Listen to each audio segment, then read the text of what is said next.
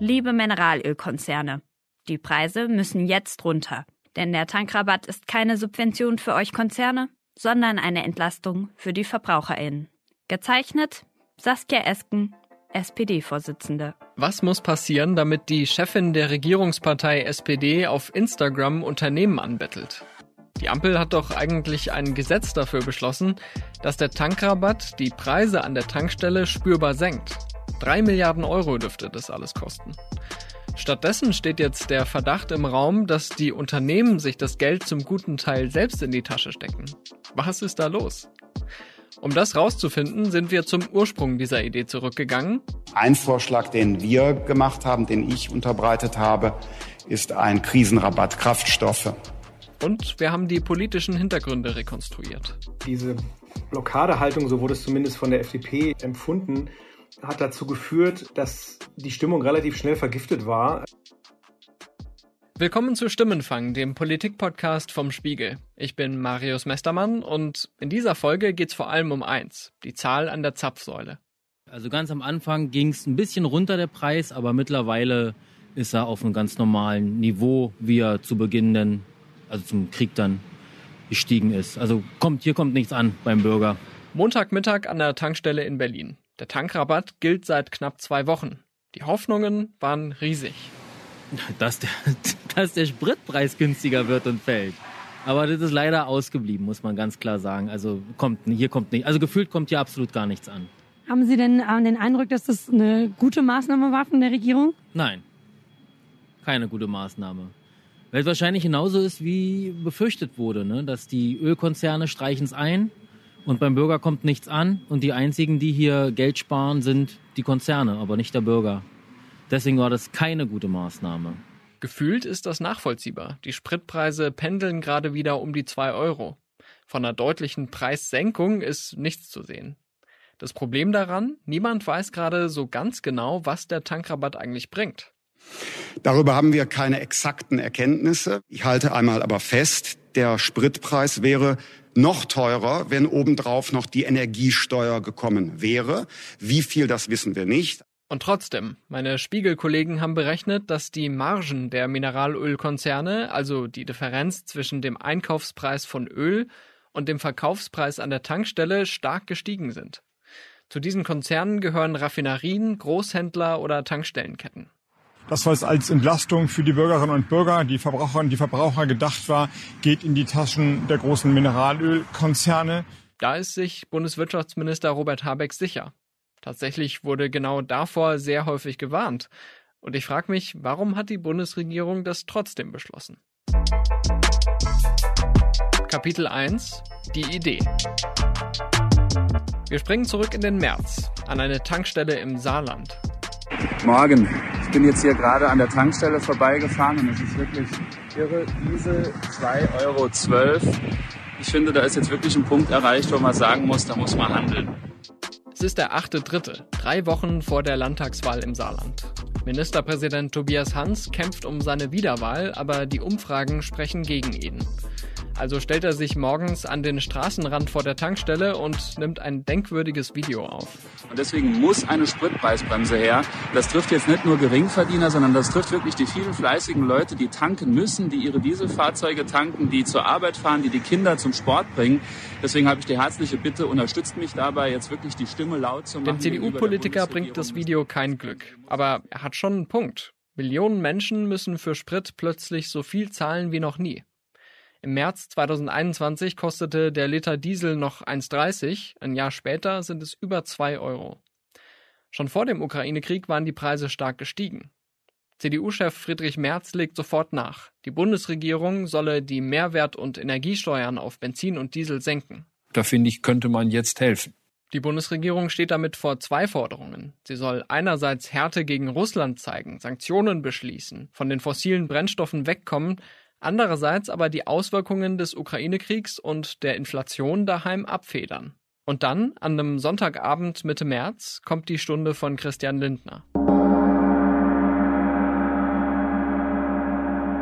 Die Bild-Zeitung meldet exklusiv Spritpreis Irrsinn. Denken Sie sich die Ausrufezeichen bitte mit. Finanzminister Lindner greift durch. Jetzt kommt der große Tankrabatt. Finanzminister will Spritpreis unter 2 Euro drücken. Die Meldung ist so exklusiv, dass nicht einmal die Koalitionspartner vorab davon gewusst haben. Nur dem Bundeskanzler Olaf Scholz soll Lindner eingeweiht haben. Am nächsten Tag erklärt er nach der FDP-Vorstandssitzung, ein Vorschlag, den wir gemacht haben, den ich unterbreitet habe, ist ein Krisenrabatt Kraftstoffe. Dieser Vorschlag hat die Zustimmung äh, des FDP-Bundesvorstands heute auch äh, gefunden. Aber eben nur des FDP-Bundesvorstands. Das war im Grunde genommen eine Solonummer und sie diente natürlich dazu, rhetorisch in die Vorhand zu kommen. Das ist mein Kollege Christian Reiermann. Er berichtet für den Spiegel über das Bundesfinanzministerium, also das Haus von Christian Lindner. Er hat die Bundesregierung und seine Koalitionspartner damit ja vor sich hergetrieben. Die, deren Widerstand, der bezog sich nicht mehr auf den Grund dieses Vorstoßes, sondern nur auf die Art und Weise, wie er organisiert werden sollte.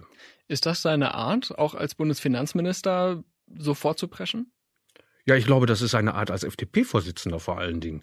Das hat er ja zu Oppositionszeiten auch immer mal wieder gemacht und das ist auch klassische Oppositionspolitik und insofern hat er da tatsächlich alte Mechanismen hinübergetragen in die neue Funktion. Ganz unerfolgreich war es ja nicht, weil er hat ja seinen Willen bekommen, nämlich einen Tankrabatt. Naja, fast. Eigentlich wollte Lindner einen Tankrabatt wie in Italien oder in Frankreich.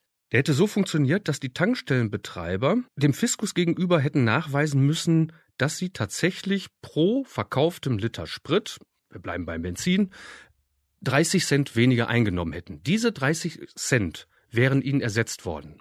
Also einen Vorteil hätte dieser Tankrabatt von Christian Lindner tatsächlich gehabt, nämlich, dass die Spritpreissenkung wirklich durchgereicht worden wäre und bei den Verbrauchern, bei den Autofahrern angekommen wäre. Das ist aber auch der einzige Vorteil. Vielleicht ist diese Rabattidee von Anfang an nicht die beste. Kapitel 2 Der Streit. Lindners Vorschlag ist noch keine 24 Stunden in der Welt, da melden sich die Grünen zu Wort. Mein Kollege Jonas Scheible aus dem Hauptstadtbüro führt viele Gespräche in der Partei und sagt, die Grünen sind zu dem Zeitpunkt schon angefressen. Da heißt es dann. Also mit uns auf gar keinen Fall, weil natürlich so ein Tankrabatt im Grunde anreizt, dass man mehr Auto fährt oder zumindest das Autofahren vergünstigt und das natürlich eigentlich total konträr ist zu allem, was die Grünen wollen. Robert Habeck hat dann an dem Sonntag bei Anne Will ist er darauf angesprochen worden und hat auch relativ scharf äh, das zurückgewiesen. Insofern glaube ich darüber, da kann man das noch ein bisschen besser machen. Es war also nicht mit Ihnen abgesprochen? Naja, es sind ja lauter Vorschläge auf dem Markt und äh, alle erzählen jetzt im Moment ein bisschen, was ihnen gerade so sinnvoll erscheint. Ich glaube, klug ist es, mal sich zusammenzusetzen, alles systematisch aufzuarbeiten und dann die richtigen Entscheidungen zu treffen. Andere Grüne werden noch deutlicher. Also mich überzeugt das nicht und ich bin nicht die Einzige. Die grünen Fraktionschefin Britta Hasselmann verweist auf Fachleute, die Lindners Tankrabatt kritisch sehen. Viele warnen davor, dass möglicherweise das Geld nicht bei den Menschen ankommt in so einem Modell, sondern vielleicht bei den Mineralölkonzernen und denjenigen sozusagen, die dazwischen sind. Es zeigt sich schnell, dass dieser Streit vor allem zwischen FDP und Grünen spielt. Die Ampel setzt eine Verhandlungsrunde auf und die Zeit drängt. Das war eine Arbeitsgruppe, in die ähm, alle drei Ampelparteien jeweils drei Vertreterinnen und Vertreter geschickt haben. Und die haben dann in vier Sitzungen schon mal diesen Tankrabatt, aber eben auch alle anderen Entlastungsmaßnahmen, soziale Maßnahmen vordiskutiert und ähm, damit dann den Koalitionsausschuss vorbereitet. Wie hart auf hart ging es denn da? Die, haben die Grünen gesagt, Tankrabatt mit uns nicht? Die Grünen haben wohl gesagt, Tankrabatt mit uns nicht, ja. Und die FDP?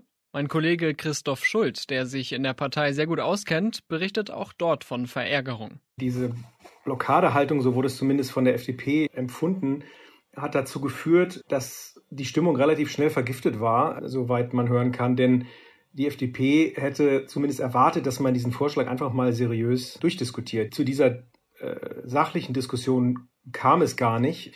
Äh, weil eben die Ablehnung bei den Grünen so fundamental war, dass sie nicht bereit waren, zumindest sich das Modell mal anzuhören oder Entwürfe für ein Modell. Und daran sieht man dann schon auch wieder, wie groß die Gräben sind und wie die Deutungskämpfe da jetzt ausgefochten werden. Die Darstellung von grüner Seite ist eher, das sei alles gar nicht so überzeugend dargelegt worden.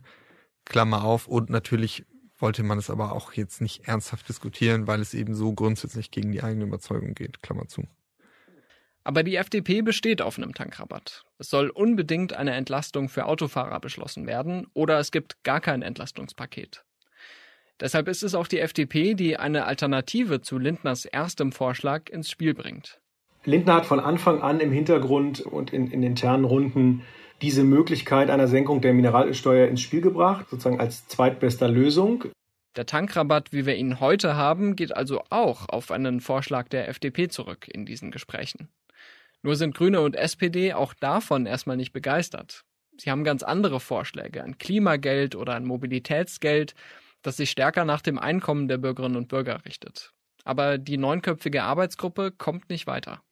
Und dann äh, hat man eben auch festgestellt, am Montag war das dann in der letzten Sitzung spätestens, dass das jetzt alles keinen Sinn macht und dass man das hochreichen muss äh, auf die höchste Ebene in den Koalitionsausschuss und dass da die Spitzen der Fraktionen, äh, der, der Ampelpartner den Knoten durchschlagen müssen.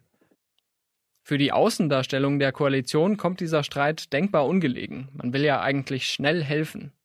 Und die Zeit drängt noch aus einem anderen Grund. Die Landtagswahl im Saarland steht an. Die SPD-Spitzenkandidatin Anke Rehlinger will Tobias Hans von der CDU ablösen. Genau, den mit dem Tankstellenvideo. Das führt zu der ungewöhnlichen Konstellation, dass Rehlinger bei Verhandlungsrunden der Ampelparteien zugestaltet ist, obwohl sie da als Landespolitikerin eigentlich gar nichts mitzureden hat.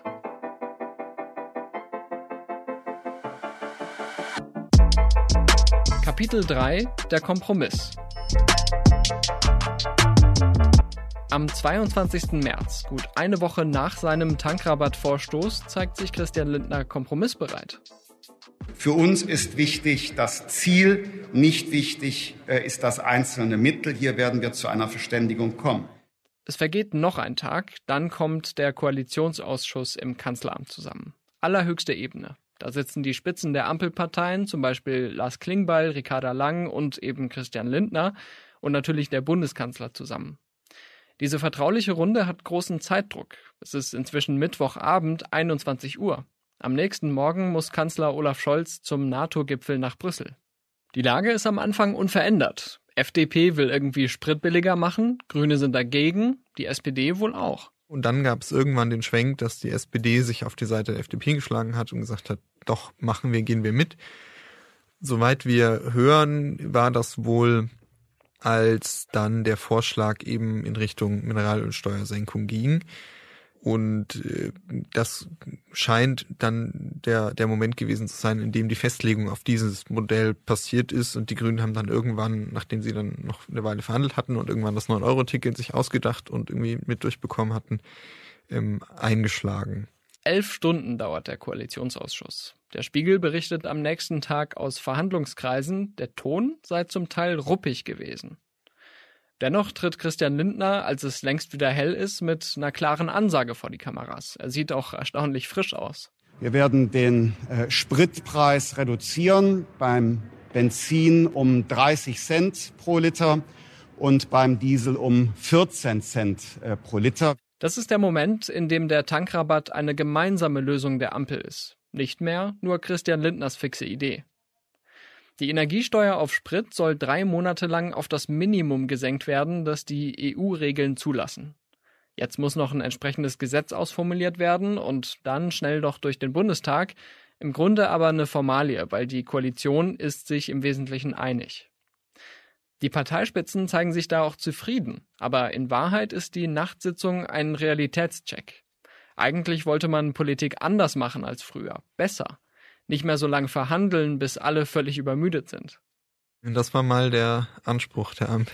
Aber man sieht jetzt insgesamt schon, dass da was bröckelt und dass auch dieses Versprechen oder diese Behauptung, wir kriegen das alles gemeinsam hin und wir machen das als Projekt und wir einen das und wir führen diese Diskussion intern und nicht über die Öffentlichkeit, ähm, dass das offenbar nicht durchzuhalten ist, dass da ideologische Widersprüche zwischen den Partnern, vor allem zwischen FDP und Grünen, die von Anfang an angelegt und sichtbar waren, jetzt gerade stärker aufbrechen. Die Verärgerung nimmt, glaube ich, weiter zu, weil in der FDP schon der Eindruck entstanden ist, dass die Grünen sich jetzt von einem gemeinsamen Koalitionsbeschluss distanzieren. Das ist, so sieht man es in der FDP, ein Kompromisspaket gewesen. Da hat jeder was geben müssen und jeder hat was bekommen. Es wirkt wie eine Entzauberung der Ampel. Sie ist angekommen im klassischen Koalitionsbetrieb. Statt die beste Lösung zu finden, präsentiert sie einen Beschluss, bei dem es kaum noch darum geht, wie gut er funktioniert, solange sich alle vor die Kameras stellen und sagen können, sie hätten was durchgesetzt. Kapitel 4 Der Realitätscheck Im April geht es an die Umsetzung des Tankrabatts. Während das Gesetz noch in Lindners Ministerium entsteht, kommen in der Koalition wieder die Zweifel auf. Funktioniert dieser Tankrabatt so, wie man es sich vorstellt? Kommt die Entlastung wirklich bei den Autofahrerinnen und Autofahrern an? Aber es ändert sich nichts. Dabei hat der Plan noch weitere Schwächen, wie mein Kollege Christian Reiermann erklärt. Eigentlich ist es ja erklärtes Ziel der Bundesregierung, ökologische Transformation auf den Weg zu bringen und äh, nicht nur das, sondern sie auch zu beschleunigen. Damit sind natürlich, müsste sie eigentlich dankbar sein über höhere Spritpreise, weil das die Bürger, Autofahrer und äh, Unternehmen auch dreimal überlegen lässt, muss ich diese Fahrt jetzt tatsächlich machen. Indem sie diese Preisentwicklung konterkariert, widerspricht sie eigentlich ihrem erklärten politischen Ziel. Also ökologisch ist diese Maßnahme nicht so richtig empfehlenswert. Da könnte man jetzt entgegenhalten, dass man die Leute, die aufs Auto angewiesen sind, nicht mit diesen irre hohen Spritpreisen alleine lassen kann. Aber Christian meint, der Tankrabatt sei auch verteilungspolitisch ungeeignet. Es ist ein typisches Beispiel für Gießkannenpolitik. Die Maßnahme trifft alle, die in irgendeiner Weise auf ihr Auto angewiesen sind oder meinen darauf angewiesen zu sein. Und am meisten profitieren von der Maßnahme ja diejenigen, die spritfressende Fahrzeuge bewegen. Also SUVs, Porsche-Fahrer, Mercedes und um der äh, Schleichwerbung Genüge zu tun, auch BMW, Audi und sämtlichen großen Karossen, die viel Sprit verbrauchen und deren Fahrer wird insofern eine Vergünstigung zuteil, die sie unter Umständen überhaupt nicht nötig haben. In dem Sinne ist das äh, ist diese Maßnahme, dieser Tankrabatt auch verteilungspolitisch problematisch. Die Maßnahmen wären zielgerichteter gewesen, wenn man gezielt Leute mit geringem Einkommen entlastet hätte, äh, Fernpendler, dass man, dass man denen hätte etwas zuteil werden lassen können, die äh, jeden Tag gezwungen sind, 100 Kilometer zur Arbeit zu fahren. Aber wir erinnern uns, die FDP wollte unbedingt einen Tankrabatt für alle. Am 31. Mai kostet der Liter Benzin 2,21 Euro. Am nächsten Tag tritt der Tankrabatt in Kraft und tatsächlich gehen die Preise plötzlich runter. Aber die Erleichterung währt nur kurz. Wenige Tage später hat Benzin die 2-Euro-Marke wieder überschritten. Als wir uns Anfang dieser Woche an einer Tankstelle in Berlin umhören, wirken die Kundinnen und Kunden frustriert. Ich tippe, dass die Industrie damit viel Geld verdient. Im Grunde ist mir aufgefallen, dass nur zwei, drei Tage ein großartiger Unterschied war, dass man wieder bei 1,80, äh, 1,90 war und dann war es wieder bei 2 Euro. Also ganz normal im Endeffekt ähm, nicht wirklich, äh, kann man nicht wirklich von Tankrabatt sprechen. In meinen Augen, ja. Damals habe ich mein kleines Auto, ein Seat Ibiza, noch für 50 Euro ungefähr im Schnitt vollgetankt und jetzt sind es locker um die 80 Euro. Also macht sich stark bemerkbar. Ich hatte damals einen Weg von äh, 40, also 80 Kilometer pro Tag zur Arbeit, äh, waren ungefähr 250 Euro damals und jetzt äh, waren schon über 400 Euro, die ich äh, im Monat für nur für Sprit bezahlt habe, ja. Ist der Tankrabatt also ein teurer Flop? Wenn es das Ziel war, den Spritpreis dauerhaft unter 2 Euro zu bringen, so wie Christian Lindner das ursprünglich mal wollte, dann muss man sagen, ja. Aber der Finanzminister weist die Schuld von sich. Mein Modell war ein anderes. So wie in Frankreich und wie in Italien hätte ich es verpflichtend gemacht, mhm. dass genau der Centbetrag weitergegeben wird. Leider hat die FDP die absolute Mehrheit im Deutschen Bundestag verfehlt. und deshalb, deshalb müssen wir in der Koalition Kompromisse machen. Bei Maischberger schiebt Lindner den Grünen die Verantwortung zu. Die hätten sein Modell, das natürlich das Beste gewesen wäre, verhindert. Und gleichzeitig liegt da nahe, der jetzige Tankrabatt wirke sehr wohl. Wer sagt denn, dass wenn wir jetzt die volle Energiesteuer erheben würden, dass Benzin und Diesel nicht noch teurer wären, als sie es jetzt sind? Ehrlich gesagt hätte ich gehofft, dass der Bundesfinanzminister die Antwort kennt. Aber gut, es ist jetzt so, dass wir nicht wissen, wo die Spritpreise ohne den Tankrabatt wären. Was wir dank der Recherchen meiner Kollegen aber wissen, ist, dass die Mineralölindustrie gerade deutlich höhere Margen einfährt als noch vor ein paar Monaten. Aber wo genau bleibt das Geld hängen? Wir fragen Friedhof Engelke, den Juniorchef einer freien Tankstelle in Berlin. Wir äh, konnten tatsächlich zu Anfang um die angekündigten 30 bzw. 15 Cent Preiswerte einkaufen, haben das auch direkt an die Kunden weitergegeben. Leider klettert seitdem der Rohölpreis auf dem Weltmarkt. Dass äh, der Tankrabatt mehr und mehr oder immer weniger zu spüren ist für die Endverbraucher. Wie ähm, nehmen denn die Leute das auf? Ja, die Leute sind natürlich nicht begeistert. Das Gefühl, äh, was bei den Leuten ankommt, ist, dass der Tankrabatt nicht wirkt, dass die Konzerne sich die Taschen voll machen und dass kein Cent mehr im Portemonnaie ist nach dem Tanken. Also ja sowieso nicht, aber es ist, äh, wir haben wieder das Preisniveau vom vor dem Tankrabatt fast erreicht und ähm, das ist natürlich für die Verbraucher schon schwierig. Profitieren Sie auch vom Tankrabatt? Nein, also profitieren tun wir davon nicht. Also wir haben äh, genau die gleiche Marge, wie wir sonst auch haben. Ähm, wir wälzen nur mehr Geld um, weil halt wir kaufen es teuer ein und müssen es leider auch teuer wieder verkaufen. Wir können nicht äh, einen zusätzlichen Rabatt einräumen. Wem geben Sie dann jetzt die Schuld, dass es nicht funktioniert im Weltmarkt? Ja, der, also das ist, das ist einfach, äh, man auf, auf dem Weltmarkt wird der Preis künstlich hochgehalten, da ist äh, relativ spe viel Spekulation dabei. Und ähm, man könnte wahrscheinlich Fördermengen erhöhen, um den Preisdruck ein bisschen rauszunehmen aus dem Weltmarkt. Das wird nicht in dem Maße gemacht, äh, wie es wahrscheinlich nötig wäre. Und von daher äh, sehe ich eigentlich die äh, meiste Schuld bei den Ländern und Firmen, die das Öl aus dem Boden holen. Es liegt am Weltmarkt. Das sagen auch die Vertreter der deutschen Mineralölindustrie, die sich natürlich keiner Schuld bewusst sind. So wie hier der Lobbyist Alexander von Gersdorf beim Nachrichtensender Welt. Die Mineralölgesellschaften in Deutschland versichern, dass sie den Tankrabatt zu 100 Prozent an die Kundinnen und Kunden weitergeben. Wir haben die Situation, dass die Benzin- und Dieselpreise auf den Weltmärkten seit Mitte Mai unaufhörlich bis zuletzt steigen und wir hoffen alle, dass sich die Situation endlich mal wieder entspannt. Nehmen wir mal an, das stimmt. Und weder die Tankstellenbetreiber vor Ort noch die deutsche Mineralölindustrie streichen die höheren Margen ein. Wer dann? Darüber haben wir keine exakten Erkenntnisse. Wenn Sie sich erinnern, ich hatte ja mal ein anderes Modell ins Gespräch gebracht. Das wäre direkt ein Rabatt gewesen, der ausgewiesen worden wäre und keine Steuersenkung. Wir haben uns jetzt auf dieses Modell verständigt, aber in der Koalition ja auch beschlossen vor einigen Wochen, dass das Kartellamt genau prüfen muss, wie jetzt die Preise sich zusammensetzen. Das ist jetzt deren Aufgabe zu untersuchen. Das war die Erklärung von Christian Lindner kürzlich in den Tagesthemen. Aber auch da gibt es ein Problem. Das Bundeskartellamt sammelt zwar Daten zum Tankrabatt, sieht sich aber außerstande, niedrigere Spritpreise durchzusetzen. Das liegt in der Natur dieser Behörde, sagt mein Kollege Christian Reiermann. Das Kartellamt ist eine Behörde, die, ich sag mal, manchmal mit gefesselten Händen äh, auf dem Rücken agiert. Äh, sie darf dann beobachten, sie darf beklagen, aber sie darf nicht einschreiten. So, aber du sprichst einen sehr, sehr wichtigen Aspekt an, nämlich, dass ein Kartellamt natürlich auch Zähne haben muss.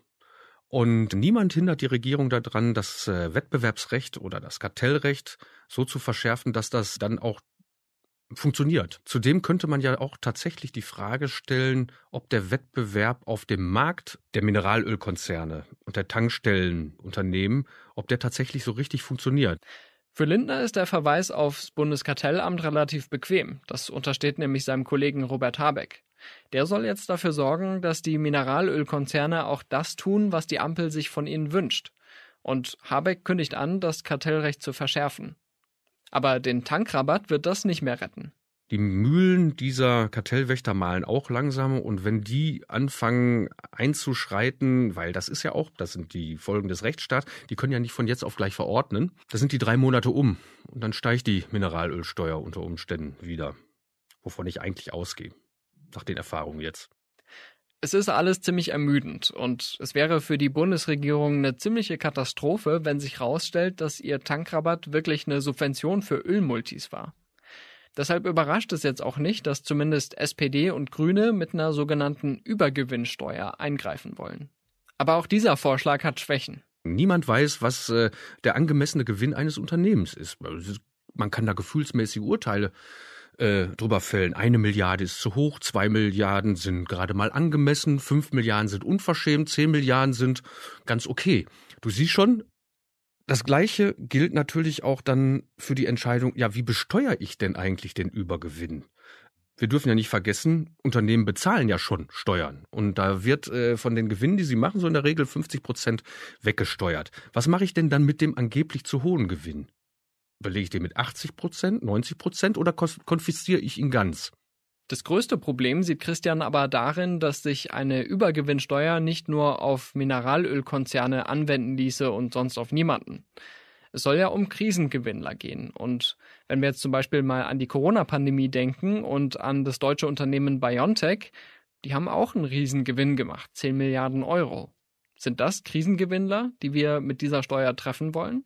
Die haben ein großes Risiko auf sich genommen, haben einen äh, Impfstoff entwickelt, wo sie das Glück hatten, dass der funktioniert und wo sie der Bevölkerung, nicht nur in Deutschland, sondern weltweit ja was Gutes mitgetan haben.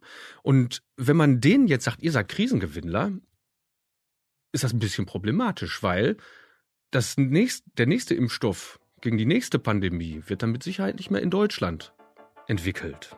Genau davor warnt Christian Lindner ja auch. Der hat auch manchmal recht.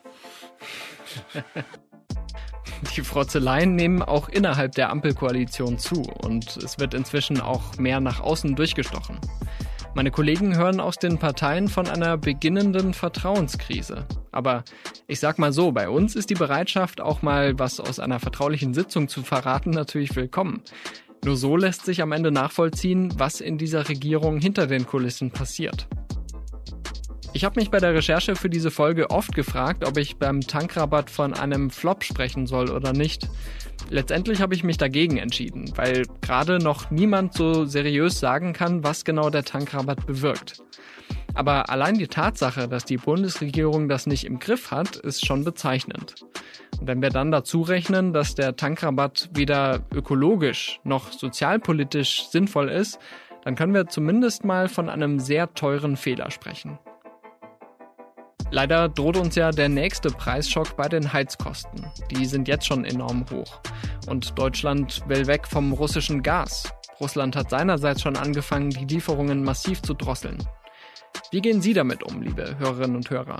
Schicken Sie uns gerne eine Nachricht per WhatsApp oder per E-Mail. Die Kontaktdaten stehen in den Show Notes. Wenn Ihnen dieses Format gefällt und Sie unsere journalistische Arbeit unterstützen möchten, dann werden Sie am besten Spiegel Plus Abonnentin oder Abonnent. Mit Ihrem Abo stärken Sie nämlich unser redaktionelles Angebot und ermöglichen unabhängigen Journalismus und Meinungsvielfalt in Deutschland. Einfach auf spiegel.de-abonnieren gehen und für nur einen Euro im ersten Monat alle Spiegel Plus Inhalte entdecken. Bei allen, die bereits ein Spiegel Plus Abo haben, möchten wir uns herzlich bedanken. Wir wünschen Ihnen auch weiterhin viel Freude mit unserem Angebot. Ich bin Marius Mestermann und ich bedanke mich bei Laura Meyer für die Unterstützung bei der Recherche und bei Jelena Berner, Frauke Böger, Ole Reismann und Luca Ziemek für den Support bei der Produktion. Unsere Stimmenfangmusik kommt heute mal von Soundstripe und von Davide Russo.